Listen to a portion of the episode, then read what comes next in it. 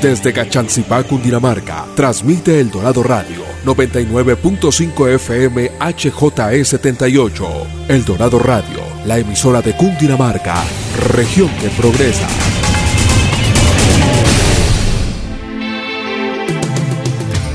Atención emprendedores, ustedes tienen un espacio en El Dorado Radio. Emprendedores en Busca de El Dorado nace para inspirar, motivar y lograr cambios reales en los negocios de nuestra región que progresa. Todo por El Dorado Radio, la emisora de Cundinamarca en alianza con la empresa Cresgo.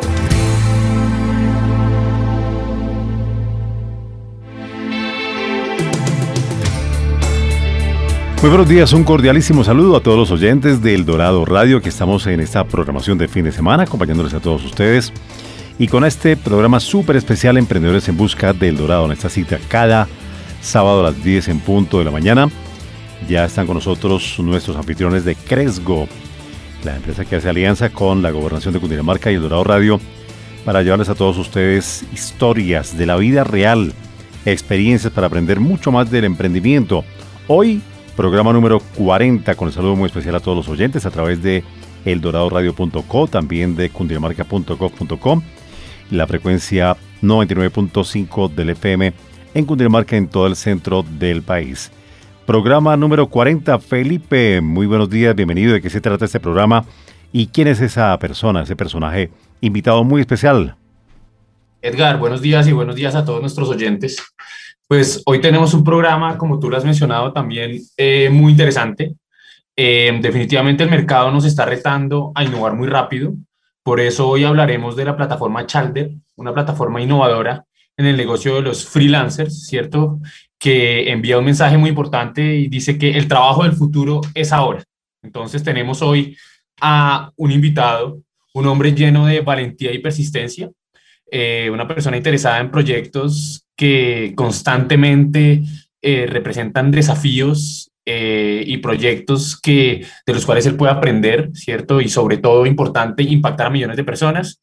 Em, es un growth hacker y un freelancer apasionado por la tecnología. Eh, de formación académica es politólogo y comunicador social. Y es un gusto presentarle a todos nuestros oyentes al fundador Sebastián Buenaventura. Sebastián, buenos días. Hola Felipe, ¿cómo estás? Buenos días y buenos días a todos. Pues bienvenido Sebastián, nos gusta arrancar todos nuestros programas eh, preguntándole a nuestro invitado cómo se describiría y cuál es su pasión. De una, gracias. Em, es un poco complejo para mí cuando me preguntan definirme un poco porque siento que soy como la mezcla de muchas cosas. Primero que todo, pues soy un apasionado por la tecnología. Desde chiquito siempre me ha gustado bastante este tema. Era el que armaba y desarmaba computadores en mi casa para arreglarlos. Pero creo que también hay otras cosas que me interesan mucho. Creo que como buen millennial, todo este tema de tener un balance entre la vida personal y el trabajo siempre ha sido un tema muy importante para mí. Y en parte este es uno de los grandes motivos por los cuales junto con mi socio Santiago fundamos Shelter. Sebastián, hablando un poquito de Chalder, cuéntenos un poquito cómo nació esa idea, cómo se incubó para llegar a lo que es, es, hoy. Claro que sí. Bueno, mira, eh, nosotros somos todavía una startup, digamos que bastante joven. Nosotros iniciamos operaciones en mayo del 2020. Inicialmente era, digamos que nuestro primer MVP, que yo creo que sería como el previo al alfa, ni siquiera es el, o sea, antes del beta siempre viene el alfa y antes del alfa yo creo que era como esa idea de simplemente que venir a cambiar las cosas. Eh, todo arrancó porque pues, yo trabajaba para una multinacional acá en Colombia. Eh, digamos que tenía una gran cantidad de responsabilidades a una edad bastante joven. Arranqué mi trabajo ahí en el mundo corporativo a mis 22 años. Y eh, después de un par de años en eso, empecé a tener problemas de salud. Entonces, tuve una parálisis facial, que básicamente me hizo repensar un poco lo que tenía eh, como mi proyecto de vida y decidí dejar de darle tanto tema al beneficio económico para buscar una mayor calidad de vida. En esas encontré la solución en el trabajo flexible o como se conoce el trabajo freelance, donde estuve por cerca de dos años trabajando bajo esta modalidad y empecé a entender y conocer todos los inconvenientes que tenemos los trabajadores independientes en una región emergente como Latinoamérica. Para que se hagan una idea, en promedio eh, el 50% de los trabajadores independientes en Latinoamérica perciben 300 dólares al mes por su trabajo. Es una cifra bastante complicada eh, versus los ingresos, digamos, que tienen las personas en trabajos full time. Y pues digamos que desde, desde ahí se desencadenan un montón de, de, circunstancias y valores que a raíz de eso, eh, pues en, en inicios del, del, año pasado, junto con mi socio, pues que ya habíamos trabajado en un par de proyectos, eh, aprovechamos también todas las circunstancias que estaban surgiendo en la pandemia para empezar una plataforma en la cual como que se empezara a, balancear la vida y a balancear como las condiciones, eh, tanto para los trabajadores independientes como para las empresas. Entonces, nada, nosotros digamos que buscamos el pago independiente, el trabajo independiente con pago justo. Ahí también estamos buscando empoderar completamente a los pequeños negocios. Hay una pregunta que siempre nos hacemos y es por qué del 100% del, del, del producto, de la plusvalía que se genera en, en Latinoamérica, en promedio eh, las empresas grandes que no, son, no rondan más del 20%, las medianas y las empresas grandes no rondan más del 20%, producen cerca del 80% de los, de, los negocios, de los negocios, de la plusvalía. Entonces, en esa dinámica un poco lo que estamos tratando de hacer es empoderar a las MIPIMES para que puedan crecer y empoderar a los trabajadores independientes para que tengan una mayor calidad de vida. Sebastián, hablando un poquito más de Chalder, contémosle a todos esos independientes y todos esos todas las personas que nos escuchan y que trabajan por su propia cuenta, cómo funciona la plataforma y qué servicio les puede dar. Claro que sí. Bueno, mira, básicamente Shalder está enfocado en lo que es, eh, por así decirlo, mano de obra calificada. Entonces, cualquier trabajo que puedas hacer detrás de un computador, eh, básicamente vas a poder eh, crear tu perfil en Shalder. Crearlo es muy fácil. Entras a www.shalder.co ahí te va a salir en la esquina superior derecha un botón para registrarte como freelance y ahí tienes que seguir los pasos. La plataforma te va a preguntar una serie de datos como em, en qué categoría te especializas, cuál es la subcategoría, qué habilidades tienes, etcétera. Hagan de cuenta que esto sería como su página web en la cual ustedes pueden llevar a sus clientes para que conozcan un poco más de ustedes y que los puedan contratar. Y Sebastián, contémosle un poquito eh, a los oyentes qué beneficios podrían tener al ingresar, porque entendemos que la plataforma los va a conectar con les va, les va a dar la posibilidad de conectar mucho más rápidamente con esas empresas que están buscando personal calificado, pero ofrecémosle los beneficios más claros que les puede dar la plataforma a ellos.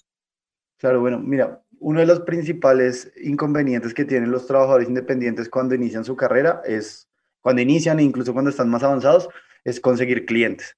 Entonces, el, el detalle fundamental en el que eh, pretende arreglar este tema la, la, plataforma es ayudarle a estos clientes de una forma muy rápida. Digamos que la analogía que ahí nosotros utilizamos es convertir eh, Shalder en el Google para trabajo freelance. Entonces, todo opera bajo un, busca, un buscador con el cual los, cada vez que el cliente tiene cualquier tipo de necesidad, va a poder entrar a buscar y encontrar las personas que cumplen esos requisitos.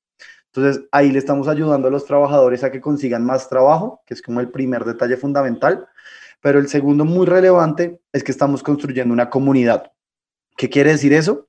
Al estarnos todos aglomerando, todos los trabajadores independientes en un solo lugar que pone unas reglas de juego de cara a los clientes, que busque como ese balance, también nos permite como ciertos beneficios. Entonces, uno de esos muy importante es eh, entrar a que otras startups y otras empresas que están interesadas en este tipo de comunidades que de otras maneras les sería muy difícil llegar, le ofrezcan descuentos y beneficios en sus, en sus softwares, en sus coworkings, en sus eh, negocios financieros, ejemplo, tipo fintech, para que el trabajo independiente sea más sencillo.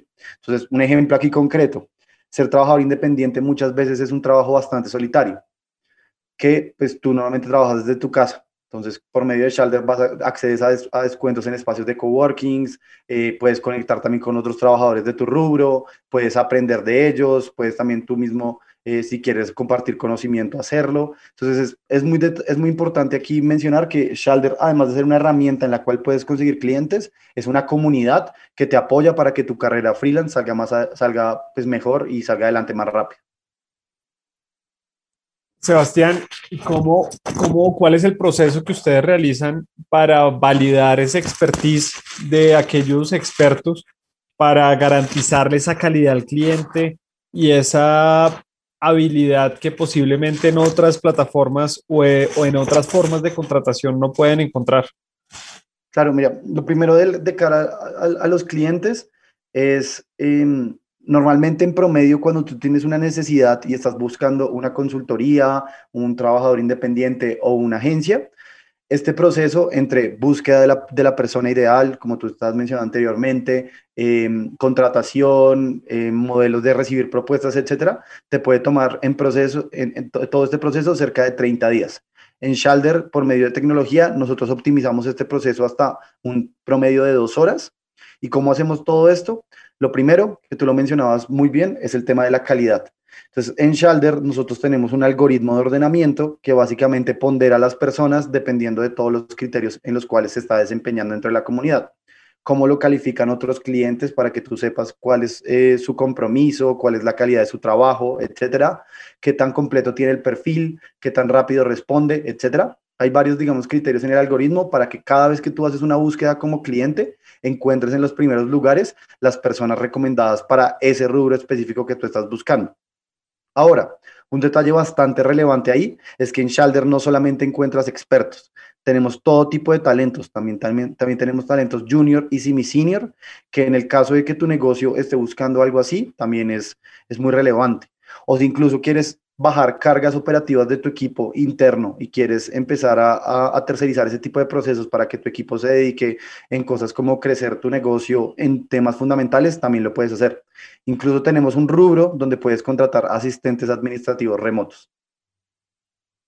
Interesante, Sebastián. La última pregunta para, para, para contarle a nuestros oyentes un poquito más de, de, la plataforma y es, eh, esa garantía que, posiblemente ustedes, digamos que están respaldados a través de un proceso de selección en el cual, en el cual buscan el personal idóneo para que esté en la plataforma, pero muchas veces a las empresas les da miedo entrar a, todavía les da miedo entrar a, conseguir personal a través de la plataforma. ¿Cómo ustedes minimizan ese riesgo para la empresa? ¿Y, y existe alguna posibilidad de garantía? Claro, mira, eh, nosotros tenemos un modelo de pagos que precisamente busca como que se genere la confianza entre ambas partes. Entonces, ¿qué quiere decir esto? Como el, cliente y el trabajador independiente normalmente no se conocen, lo que nosotros hacemos es como ser ese orquestador o punto medio que pone las reglas de juego para los dos, para que sea como confiable. Entonces, cuando tú como cliente entras y contactas a un trabajador independiente, él, pues digamos que puedes entrar en una conversación por medio de un chat y videollamadas completamente directo, a partir de ahí, si llegas a un acuerdo, la plataforma te va a pedir que eh, deposites el, monto acordado y sobre eso Shalder retiene el monto y solamente se lo libera al trabajador independiente cuando tú confirmes como cliente que recibiste el entregable.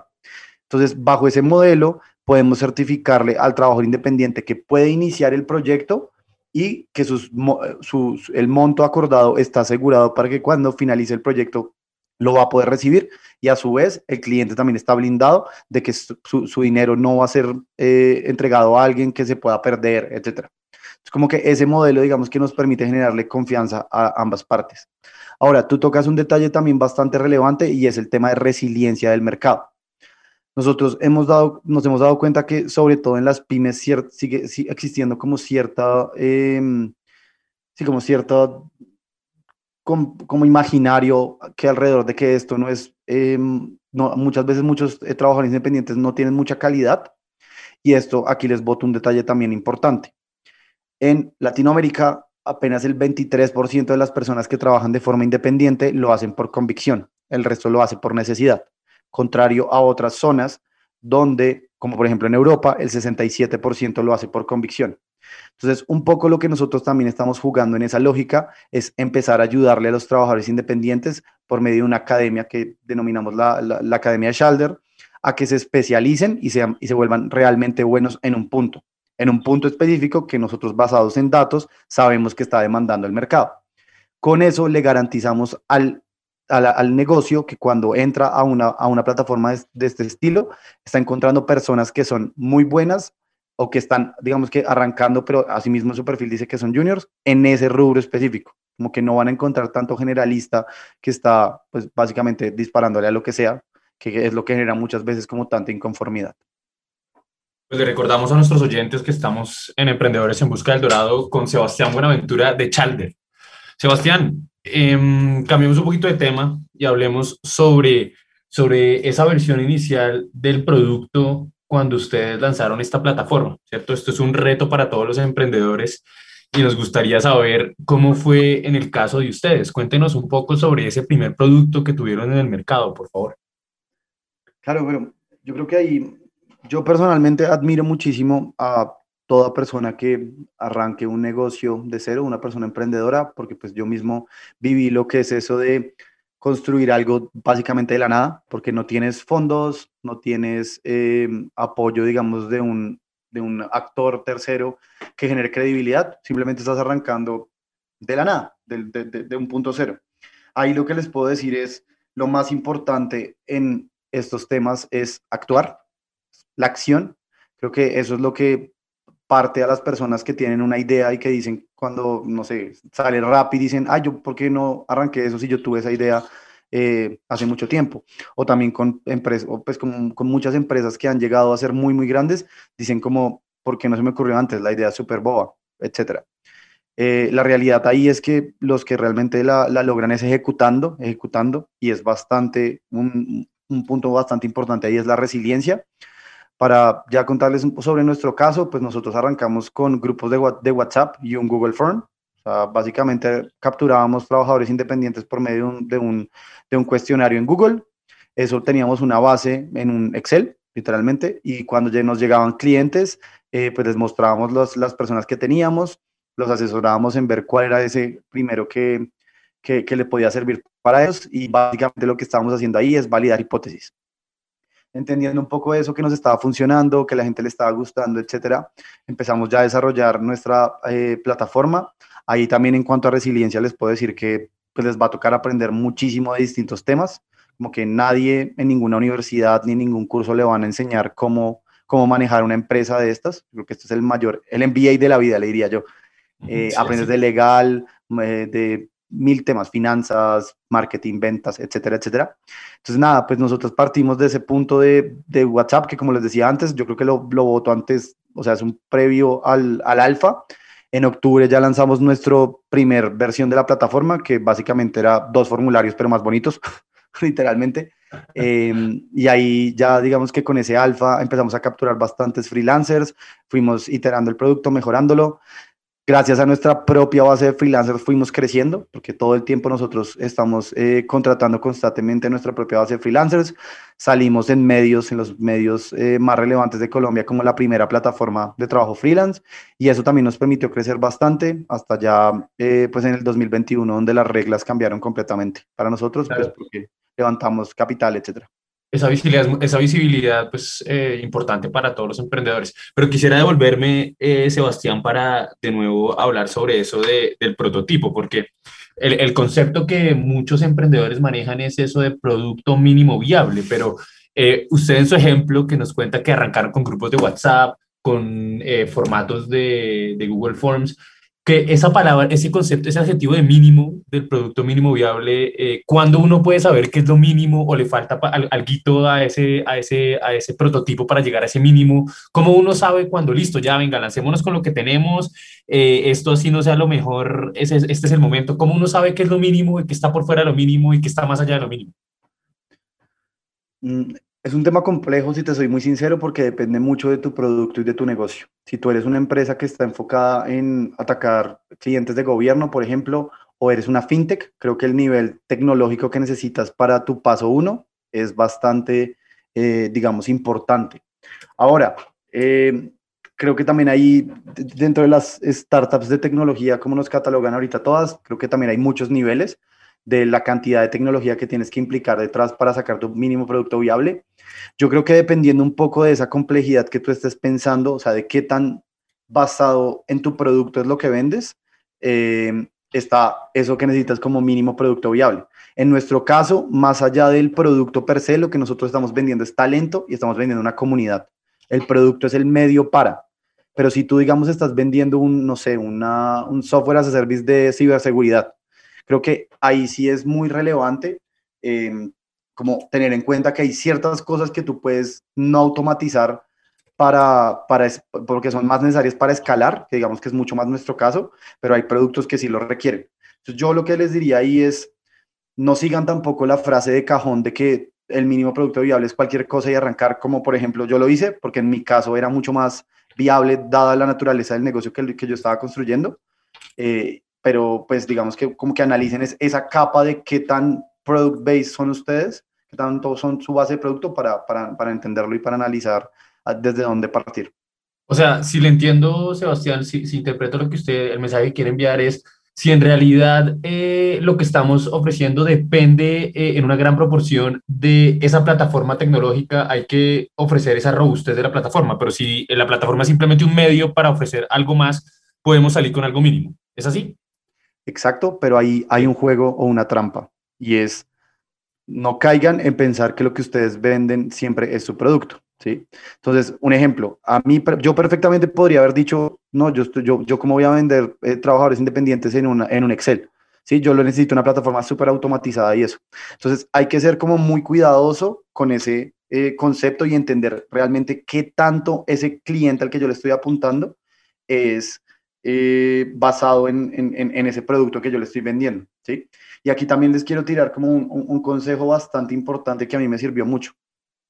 Los grandes fundadores eh, lo que hacen es construir equipos. Los juniors construyen producto. Los, los medianos construyen, eh, perdón, los juniors, los juniors construyen producto. Los medianos construyen, em, apuntan a los clientes. Pero los seniors, los grandes fundadores que construyen grandes compañías, lo que generan son equipos.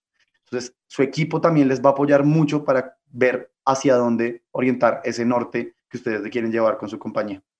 Eso está, eso está muy bueno, esa recomendación eh, y qué interesante visión, Sebastián. Ahora hablemos em, sobre el crecimiento que ha tenido eh, el negocio, ¿cierto? Cuéntenos un poquito sobre em, qué proyecciones tienen, a en qué países, eh, a qué países proyectan ustedes en el corto plazo llegar. Claro, mira, bueno, nosotros, como les decía, arrancamos en mayo, arrancamos pues creciendo, digamos que medianamente, digamos que desde que arrancamos nos hemos puesto una meta de un 12% compuesto mes a mes. Es como un, el, el, el, básico de objetivo que tenemos en pro de llegar al 2025, entendiendo el múltiplo de nuestra industria, a ser un unicornio. Es como el, el objetivo a largo plazo que tenemos. A raíz de ahí, un poco en comunidad, nosotros para octubre, que fue donde sacamos nuestro alfa de plataforma, teníamos más o menos 250 freelancers y unas 35, 40 compañías en la comunidad.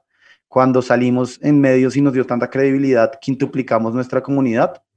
Y a raíz de eso, también un poco con los fondos de, capital de riesgo que levantamos, etcétera, en el 2021, hemos venido creciendo bastante. Nuestros objetivos ahorita, eh, mes a mes, es doblarnos entendiendo un poco que para alcanzar ese objetivo que te estaba mencionando anteriormente es mucho más fácil ahorita crecer un 12% que en unos par de años, donde pues ese 12% va a significar muchísimos más números. Eh, ahorita en la comunidad tenemos más o menos eh, un poco más de 3.000 trabajadores independientes en ocho categorías eh, fundamentales. De esas categorías, digamos que se desglosan 45 subcategorías. Y en cuanto a empresas, ya tenemos más de 200 compañías en la plataforma. De ahí tenemos de todos los tamaños, tenemos desde grandes eh, multinacionales que utilizan nuestro plan corporativo para conectar con trabajadores independientes, hasta las MIPIMES, que básicamente utilizar para las MIPIMES Shalder es completamente gratis. Em, y, Sebastián, y volviendo al tema de los servicios que ofrecen, ustedes ofrecen eh, desarrollo de software, temas de marketing, redacción, traducción, diseño, data science, consultoría, entre otros. ¿Cuál de todos esos servicios son eh, los que tienen mm, mayor demanda? Es decir, ¿cuáles de esos son los que ustedes más conectan para que se lleve a cabo eh, en la práctica? Depende un poco del rubro de clientes. Digamos que en el lado de las, de las pymes es muy movido el tema de diseño y marketing, em, porque pues realmente lo que más buscan las empresas es crecer y buscan medios para hacerlo. En cuanto a las startups, que, es otro rubro bastante importante para nosotros, el que más se mueve evidentemente es tecnología, porque por medio de nosotros pueden eh, encontrar equipos para desarrollar su producto más rápido. Y a nivel de empresas eh, medianas y grandes, lo que ya buscan es tecnificar ciertos de sus procesos y tercerizar cosas que su equipo directo quieren enfocar en, en temas más eh, del negocio per se. Entonces, eh, temas como normalizar sus bases de datos por medio de data science, encontrar equipos tercerizados para solventar lo que sus agencias, digamos, no les, no les están llenando, etcétera, es bastante relevante. Diría que es dependiendo un poco del cliente en, esa serie de, estilos. Depende de la industria. Y ahora hablemos de, del mercadeo. Eh, Hoy día el trabajo pues es flexible y, y, esto es lo que, pues digamos, esto, es lo que Chalder ofrece, ¿cierto? Por medio de sus herramientas, conectar a dos partes, buscar clientes, gestionar eh, proyectos, inclusive facilitar la facturación de quien presta el servicio. Em, pero por supuesto, esto es un proceso complejo. Em, imaginamos que obviamente conseguir más clientes es un reto como lo es para todos los, los, que estamos comenzando, ¿no? Y además en una industria disruptiva. Cuéntenos cómo ha sido su estrategia de mercadeo para facilitar esta conexión entre ambas partes. Claro, mira, bueno, al comienzo fue, digamos que fue bastante orgánico. Nuestros costos de adquisición siempre han sido bastante eh, reducidos versus los de la industria, debido a que es un mercado pues poco penetrado. Para que te hagas una, una idea acá, eh, en el mercado latinoamericano apenas el eh, de, de trabajo freelance apenas el 5% ocurre online y ocurre en otros, o sea, en otros países como Argentina, Brasil, es como mucho más, eh, como que lleva mucho más tiempo. En Colombia, digamos que Colombia en general, el clúster andino es bastante virgen.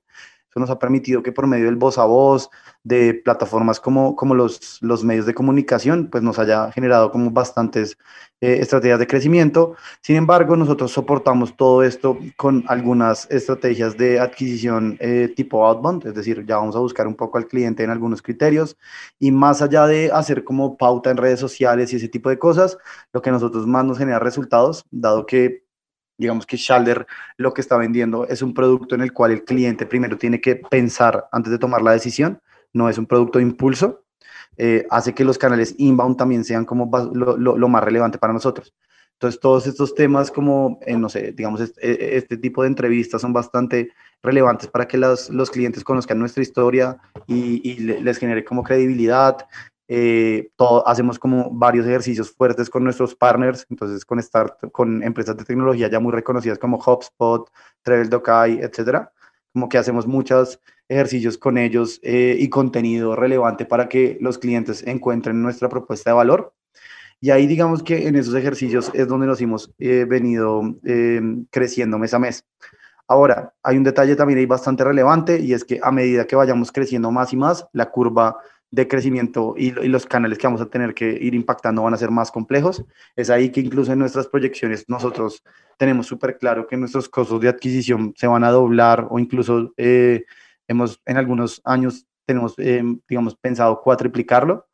Eh, debido a que pues estos temas como que la cantidad de canales y la cantidad de, de esfuerzos que hay que hacer para atraer más y más clientes es bastante importante. Ahorita seguimos todavía muy enfocados en los early adopters, los que se conocen como los early adopters, pero a medida que vayamos cruzando la, la, campana, pues sabemos que va a haber como más eh, resistencia a esto. cambiando de tema y, y, explorando un poquito, sabemos que ustedes han participado en diferentes convocatorias, una en particular en Chile, donde tuvieron excelentes resultados y que por ende han recibido inversión temprana. Contémosle un poquito cómo ha sido esta experiencia a nuestros oyentes, eh, que muchas veces la principal dificultad de un, de un negocio de alto potencial es lograr conectar con esos inversionistas y lograr poder cerrar inversión, ojalá en rondas presemilla.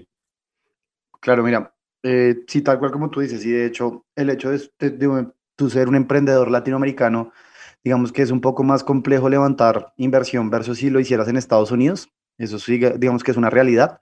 Aún así creo que, pues, y no, no, solamente es algo que creo, sino que pues, los números per se lo demuestran, no ha habido un mejor momento para ser emprendedor en Latinoamérica que este. O sea, la verdad que los grandes inversionistas del mundo ven en Latinoamérica el, una proyección de la talla en la que, o una explosión de la talla la que tuvo eh, la región como el sudeste asiático. Entonces, hay mucho potencial ahorita para construir cosas y hay capital para hacerlo.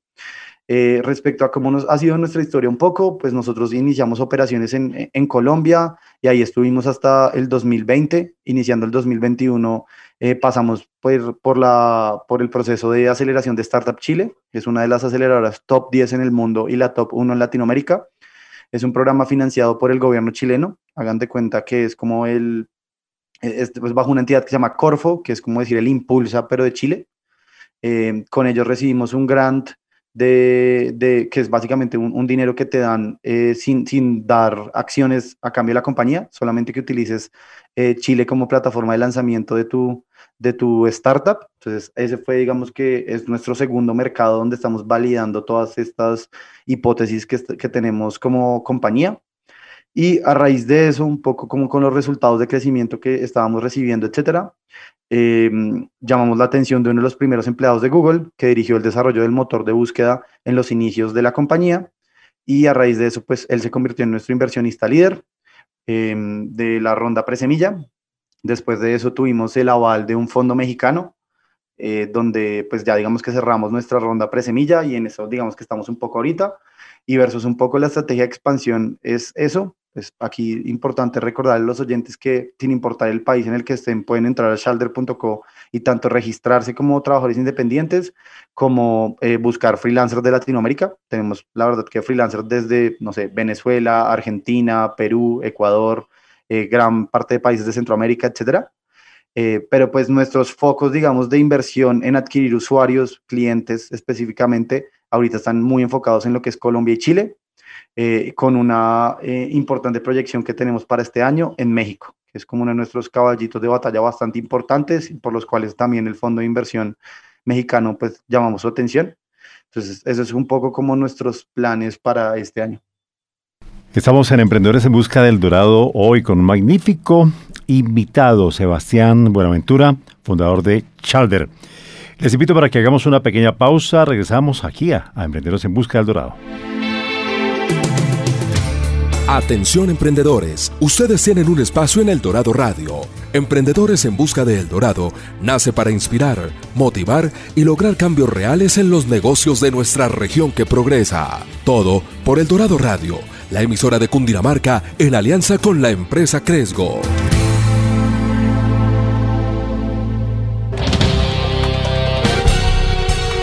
¿Que el COVID no llega a la vereda? Falso. Llega a la vereda, llega al bar, llega a la tienda, llega a pie, en carro o en moto. Llega con cualquiera que no se haya cuidado, así sea de la familia. En Cundinamarca nos cuidamos. No se quite el tapabocas. Cundinamarca, región que progresa. Atención usuario de la EPS con vida. Llegó la hora de vacunarnos contra la COVID-19. Esta es la ruta segura y el protocolo a tener en cuenta. Si es mayor de 70 años, acérquese y vacúnese ya, de forma gratuita y sin cita previa, en el punto de vacunación municipal más cercano a su hogar. Si tiene entre 60 y 69 años, por favor espere a que su IPS se comunique para agendarlo. No olvide tener actualizados sus datos. Para mayor información y orientación, acérquese a la oficina de Convida de su municipio. Mantengámonos con vida por tu salud siempre con vida, Cundinamarca, región que progresa. Atención emprendedores, ustedes tienen un espacio en El Dorado Radio. Recuerda nuestra cita todos los sábados a las 10 de la mañana con Emprendedores en Busca de El Dorado. Emprendedores en Busca de El Dorado nace para inspirar, motivar y lograr cambios reales en los negocios de nuestra región que progresa. Todo por El Dorado Radio, la emisora de Cundinamarca en alianza con la empresa Cresgo.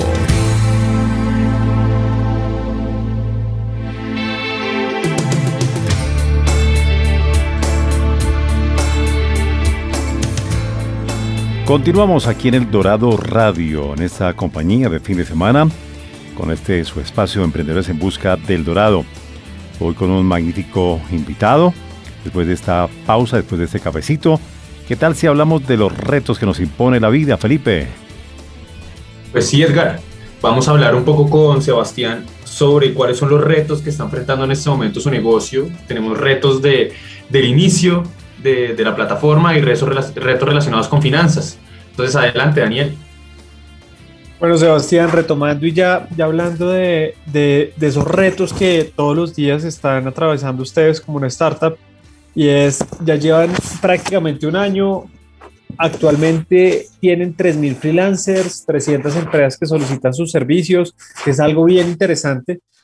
¿Cómo es mantener esa senda de crecimiento acelerada con una política, como lo hablamos hace, hace unos minuticos, de, de, mercadeo que ha sido muy orgánica y que ha hecho que ese costo de adquisición de clientes sea muy razonable y no tan costoso? Eh, mira, pues yo creo que el primer detalle bastante importante es, que yo creo que es bastante complejo para los emprendedores, es el, lo, del tema del micromanejo o el micromanagement, como se conoce el concepto. Como les decía anteriormente, lo más importante y donde los va a llevar más lejos es construir un buen equipo. Eh, entonces, pues, como no escatimar en gastos en, de salarios y eso, como pagarle mal a la gente para realmente eh, con unos salarios competitivos conseguir un buen talento. Entonces, en, ese, en esa medida, pues lo que nosotros hemos hecho básicamente es tener eh, personas clave en el equipo que se encarguen de ciertos momentos y de ciertos puntos. Hay una regla de oro que hemos utilizado con mi socio, es primero hacerlo nosotros para saber realmente cómo opera eso y si realmente necesitamos a la persona y a partir de eso buscar una persona muy buena que lo haga. Entonces, con esa estrategia un poco, nosotros hemos como ya definido una estructura organizacional donde tenemos como un, dos equipos fundamentales en cuanto a crecimiento, uno que se encarga de toda la parte de la oferta con respecto a freelancers, a siempre tener la oferta correspondiente y otro encargado de la demanda.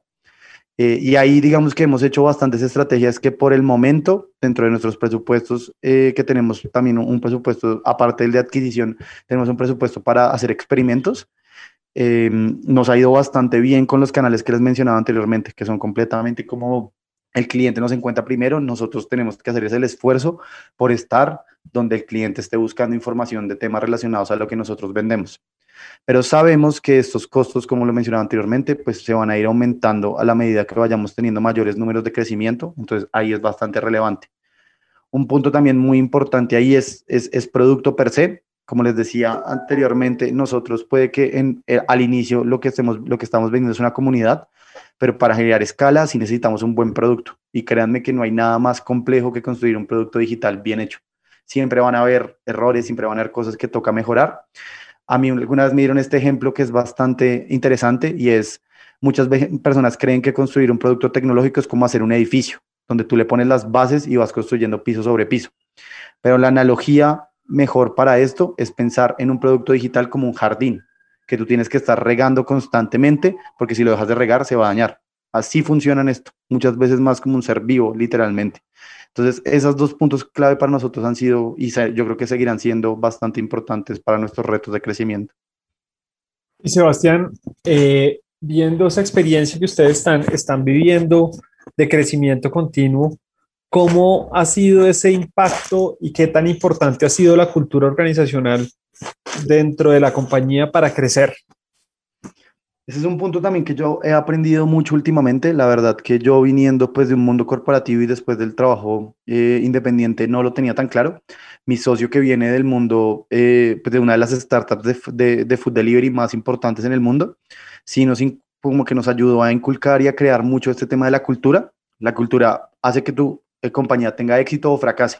Entonces, realmente eso, pues digamos, y buscar personas que se alineen mucho a tu estrategia de, crecimiento va muy orientado a eso.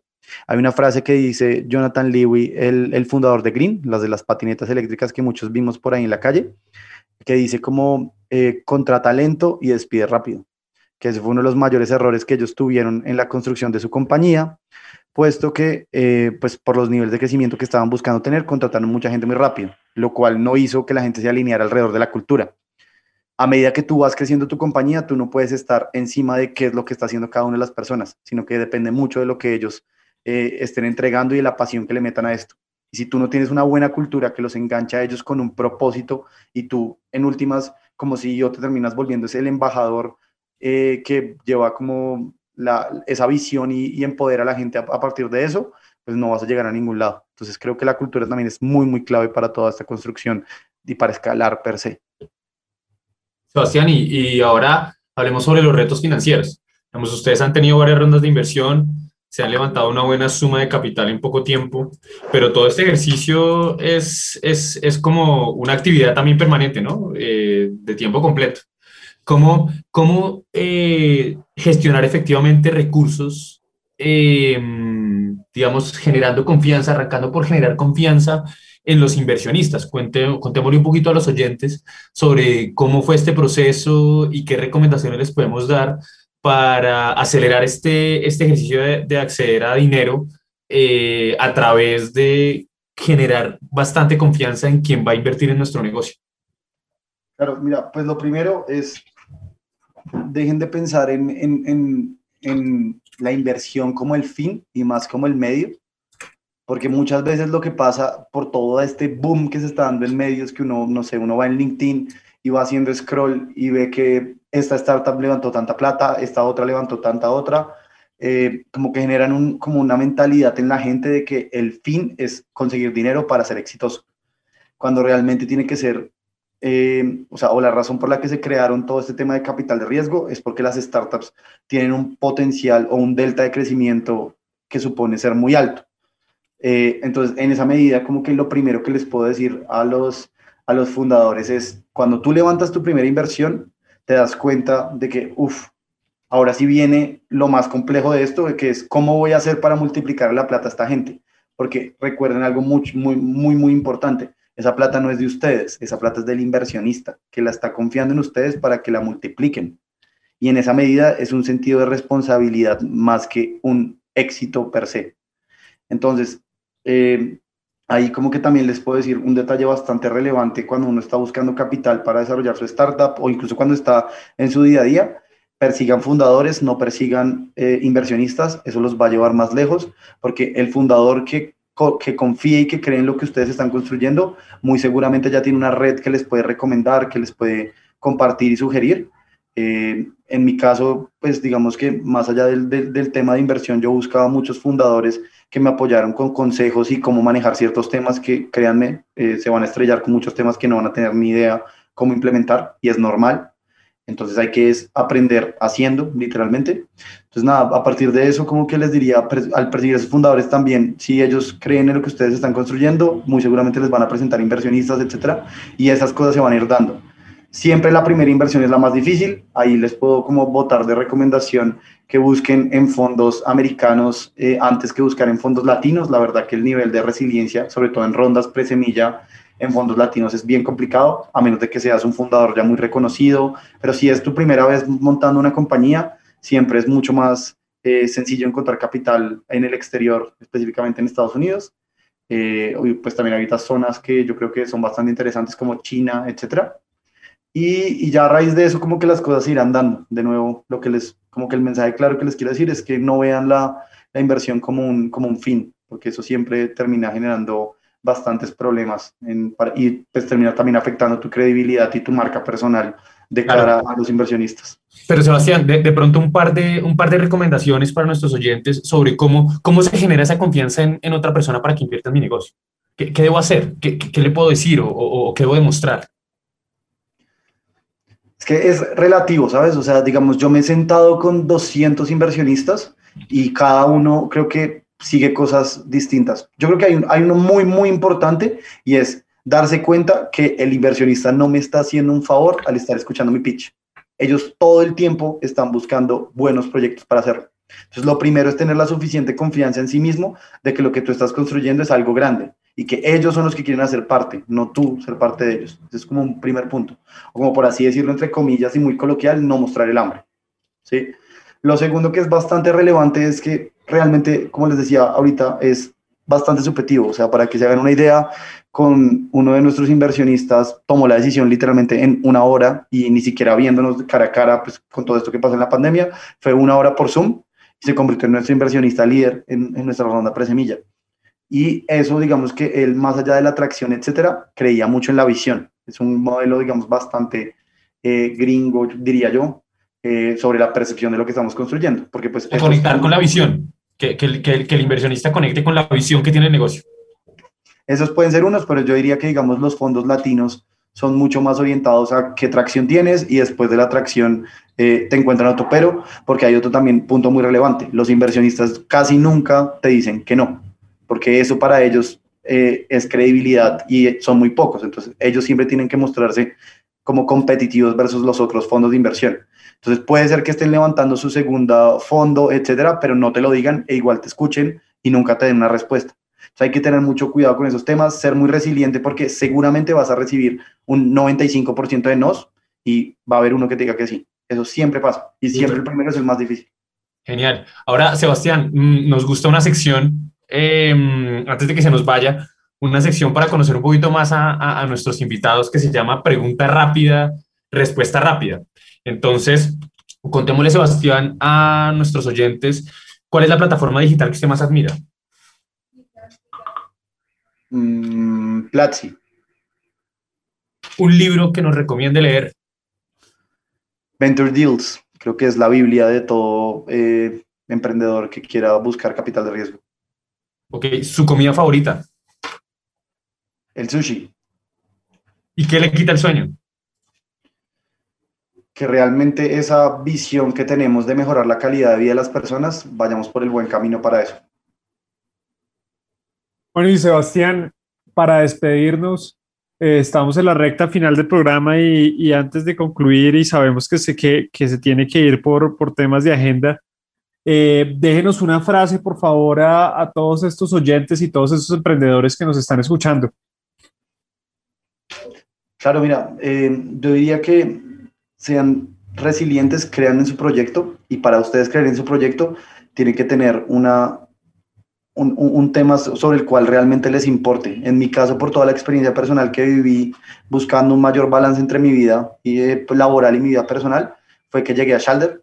Entonces, cuando ustedes realmente tienen un, un porqué que les importa, ustedes eh, van a seguir adelante incluso en los momentos más, más difíciles esa resiliencia que tanto se habla en, en, redes sociales, en los libros, etcétera, respecto al emprendimiento, se va a dar cuando ustedes tienen un porqué, porque el, el, eso los va a llevar de alguna forma adelante, ya que ustedes no pueden saber qué va a pasar en el futuro. ¿sí? Eso creo que es una, es una base de, una, de un discurso que dio Steve Jobs en, Stanford, que creo que también se los recomiendo muchísimo ver. Bueno, Sebastián, agradecemos muchísimo el tiempo, agradecemos muchísimo esta esta hora en la cual hemos podido conversar, aprender y, y poder tener todo esto eh, absorbido para nuestros invitados. Eh, yo creo que nos queda y, Felipe, ¿qué podemos concluir sobre, sobre el manejo de recursos productivos, de, sobre los recursos frente a inversionistas? Bueno, pues Daniel, un montón de, conclusiones eh, que nos deja Sebastián.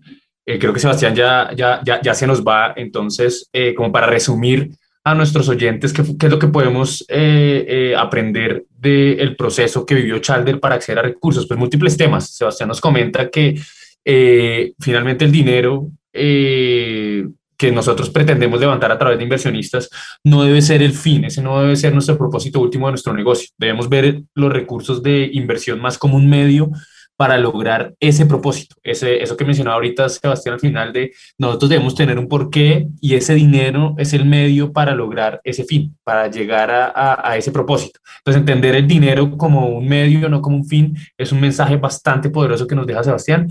También eh, eh, lo importante que nos sugiere Sebastián es busquemos inversionistas eh, eh, que simulen ser más como fundadores, como aquellos que tienen una red y que conecten con nuestro proyecto, que no sean, que no sean inversionistas que simplemente quieran venir a dejar la plata y vuelvan un tiempo después a recoger sus utilidades, sino que se conecten con el proyecto y que sumen, que generen valor, que se remanguen y trabajen con nosotros. Y también Sebastián nos dice que esa primera inversión es la más difícil, lograr ese primer inversionista, esa primera persona que se sume a dar dinero, es muy difícil. Él nos sugiere que busquemos eh, inversionistas latinos o de pronto en, en, otros espacios como China. Eh, perdón, más que latinos, eh, que busquemos fondos americanos y en China. Él nos dice, por el contrario, que los fondos latinos son, son bastante complejos. Y finalmente, él, él nos dice que para demostrar confianza eh, es muy difícil, que eso es relativo, ¿cierto? Cada inversionista está buscando eh, unas variables diferentes para que, para que él tenga la confianza de invertir. Sobre todo él nos dice que es importante eh, mostrar ciertos números dependiendo de, del inversionista que estamos buscando. Unos buscan números, otros buscan un emprendedor resiliente, otros buscan conectar con el propósito. Entonces, en términos generales, esto es como, como las lecciones que nos deja Sebastián con relación a, a los temas eh, financieros. Bueno, Felipe, para, para, para concluir en, en cuanto al tema de crecimiento y, y qué vemos después de lo que hablamos con, con Sebastián, creo que es un camino, lo primero es que cualquier tipo de emprendimiento es un camino de largo plazo, ese sueño que vemos a largo plazo lo tenemos que tener muy presente, ir construyendo bloque a bloque toda esa arquitectura para lograr ese sueño en el cual, en el cual nos motiva y ese propósito que nos movemos en el día a día. Por el otro lado, que también podemos ver y es, es el equipo. Creo que Felipe lo mencionaba y, y, vale la pena resaltarlo. Creo que más allá de un producto se genera es un equipo y ese equipo es aquel que va a lograr esos hitos específicos para lograr ese crecimiento esperado. Y ahí lo llevamos a salario. Creo que, que tiene que haber una, a pesar de que las startups y todas las empresas cuando están haciendo tienen poco presupuesto, creo que es muy bueno dejar las condiciones claras. Creo que es muy importante eh, lograr tener una tranquilidad en que lo que se le está pagando al equipo de trabajo es lo adecuado y que están contentos con ese, con ese tema salarial, porque con base en eso también se va a lograr retención, tranquilidad en el largo plazo y asimismo construir y crecer y ver, ver el crecimiento que se va a hacer. Ya no todo es dinero, hay mucho aprendizaje y eso finalmente ayudará muchísimo para, para que las compañías crezcan. Y por el otro lado, creo que hay algo importante y creo que repito las palabras de Sebastián, él nos hablaba de unas bases como de un edificio, pero también de un jardín. Creo que cuando construimos las bases, sabemos que tenemos, cuando construimos una casa, tenemos una estructura, tenemos una, una base en la cual podemos comenzar, pero al final, si no estamos sembrando las matas, si no estamos regando abono, si no estamos cortando el pasto, si no estamos constantemente haciéndole mantenimiento a la casa y sus alrededores, por decirlo así, posiblemente ese sueño que queremos alcanzar y ese crecimiento al cual queremos llegar es, llegar es importante. Y por el otro lado hay un tema importante de objetivos, que es muy importante también trazarse unos objetivos claros, trabajar sobre esos objetivos y hacer que el equipo se enfoque para lograr eso. Y para finalizar, hay algo importante que, que, que, que me parece muy importante y es, y es y es todos esos aprendizajes de, de, crear nuevas empresas nos lleva a pensar en que, en que la cultura organizacional que nace desde el comienzo es de gran importancia para poder eh, lograr lo que se quiere. Esa cultura organizacional lo que va a hacer es que, que esas bases sólidas también de, de las palabras, de la forma como se, se habla, de la forma como se trata, de la interacción con los clientes y proveedores, va a lograr que efectivamente la compañía crezca más sólidamente y finalmente haya un propósito detrás de. Sebastián nos mencionaba algo muy importante y pongo a colación la frase de Jonathan Lewin y era contrata lento y despide rápido. Creo que eso es muy importante. Muchas veces nos aceleramos en, en, en, que necesitamos muchas manos, pero es muy importante saber que se necesitan muchas manos, pero es hacerla de la mejor forma y ojalá lograr las personas adecuadas para que en conjunto y en equipo se logren los objetivos trazados. Yo creo que por mi parte eso es lo que podemos concluir. Pues recordemos que nos pueden seguir en Cresgo, en arroba Cresgo en Instagram y LinkedIn y visitar en www.cresgo.com. Esperamos todas sus dudas y preguntas a eldorado.cresgo.com y a la línea de WhatsApp 321-327-0365.